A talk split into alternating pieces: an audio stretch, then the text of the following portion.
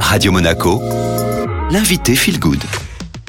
Et comme tous les vendredis, j'ai le plaisir de recevoir euh, Linda Posé, notre coach en développement personnel. Bonjour Linda. Bonjour Estelle. Alors euh, aujourd'hui, on, on- vous avez décidé de nous faire une petite euh, trilogie sur les rêves. Tout à fait. Il existe plusieurs approches concernant l'analyse et l'interprétation du rêve, c'est bien ça? Oui, exactement. Et j'ai eu la chance d'avoir suivi des cours de psychanalyse, de symbolisme et d'interprétation des rêves lors de mes études d'art-thérapie en école de psychologie. Et ces sujets m'ont particulièrement animée. Je dévorais les livres et les paroles de nos enseignants car il existe plusieurs approches de l'analyse des rêves selon Freud jusqu'à l'évolution de la psychanalyse d'aujourd'hui. Les bases restent toutefois les mêmes. Car il est dit que l'interprétation des rêves est la voie royale vers l'inconscient. Le rêve serait donc le chemin le plus facile pour accéder à des parts de nous refoulées, des parts Donc si nous reprenons la symbolique de l'iceberg, vous connaissez ça, euh, Estelle? Absolument.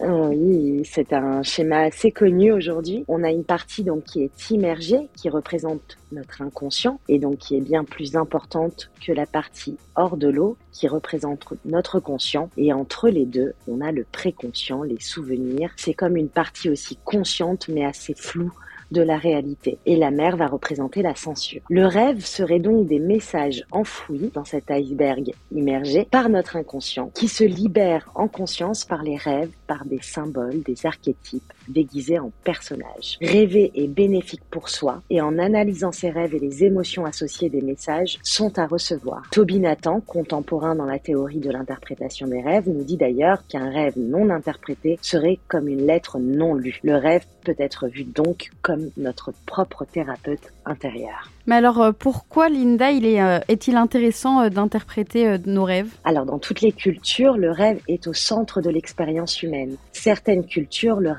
à des divinités, d'autres à une sagesse. Le rêve est une part de nous souvent intrigante et déroutante, parfois amusante et étonnante, mais le rêve est surtout un message à recevoir de notre guide intérieur. Les études scientifiques prouvent aujourd'hui que le fait de rêver permet de mieux intégrer nos émotions, nos apprentissages, pardon, et que cela est thérapeutique en soi. Les personnes rêvant d'événements difficiles vécus dans le réel, comme un deuil, une rupture, déception, ont bien plus de facilité à s'en sortir que ceux qui n'en rêvent pas. D'ailleurs, nous le savons aujourd'hui que le sommeil et le rêve est essentiel à la construction de l'enfant, car c'est ainsi qu'il peut intégrer tout ce qu'il a accumulé dans sa journée et ainsi évoluer correctement. Les rêves permettent aussi à notre inconscient de décharger les pressions et les frustrations subies lors de nos journées, entre autres aussi. Comment faire alors pour commencer à travailler sur l'interprétation des rêves? Alors, comme je le disais, Estelle, il existe plusieurs techniques, mais l'idée serait de commencer par un journal de rêve, en écrivant chaque matin au réveil son ou ses rêves de suite, car après ils vont se loger dans notre préconscient et dans la journée, nous aurons plus de mal à les retranscrire et les détails seront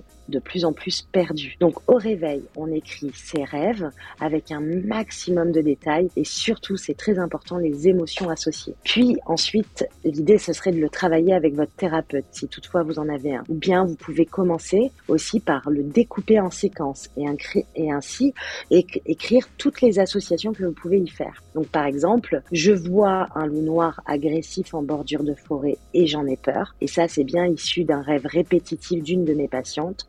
Prenons le loup, prenons le loup noir et on va faire toutes les associations possibles euh, avec ce loup noir. Par exemple, Estelle, si moi je vous dis le loup noir, qu'est-ce que ça, vous allez l'interpréter comment? La, la Quelles peur, sont les associations? La peur, euh, l'ennemi, le danger. Donc voilà, c'est exactement ça le, le principe, c'est euh, d'associer un maximum de mots au loup noir. Donc là, vous m'en avez donné trois, mais si on pousse un peu, et ben à un moment donné, euh, vous allez très probablement me dire, bah je sais pas pourquoi je vous dis ça, Linda, mais le loup noir me fait penser à cela. Et là, on rentre vraiment dans la symbolique de la personne à travers les séquences que vous allez représenter vous-même. Et c'est souvent quand on se dit, mais je sais pas pourquoi ça me fait penser à ça, que nous sommes sur la bonne voie. Alors euh, Linda, euh, comment savons-nous que nous sommes sur la bonne interprétation du rêve? Alors, L'idée, c'est toujours de se fier à ses ressentis. Si cela fait écho et résonance en nous, c'est que cela prend sens. Certaines fois, l'inconscient va vouloir nous protéger et l'écho de, de, de cette séance se fera plus tard, quelques jours plus tard après la séance. Donc il est essentiel de se référer non pas uniquement à la symbolique, mais aussi sur le vécu, l'univers de la personne et ses ressentis. L'inconscient se manifeste par la symbolique, les métaphores de langage aussi. Donc pour le patient, il est difficile d'interpréter seul car il a ses propres projections, croyances, filtres, peurs et problématiques du moment, ce qui va pousser l'inconscient à le protéger et donc vont apparaître des résistances au changement car notre instinct de survie est de rester surtout dans notre zone de confort et cet instinct est très puissant d'ailleurs. Alors que proposez-vous à ce moment-là? Alors vraiment, c'est d'être accompagné avec une personne neutre qui peut nous aider dans ses interprétations. Écrire ses rêves, les découper en séquences. On peut également les interpréter instinctivement, chaque séquence en y associant plusieurs mots. Et s'il existe de réelles résistances au changement, identifier pardon, le ou les bénéfices secondaires qui nous empêchent de bouger. Donc par exemple, euh, tiens, euh, bah, pourquoi j'ai pas envie d'aller voir plus loin? Bah, Parce que ça me, ça me dérange, il y a des vérités que je ne veux pas voir. Donc euh, c'est là où on voit les bénéfices cachés de ces résistances. Merci beaucoup Linda.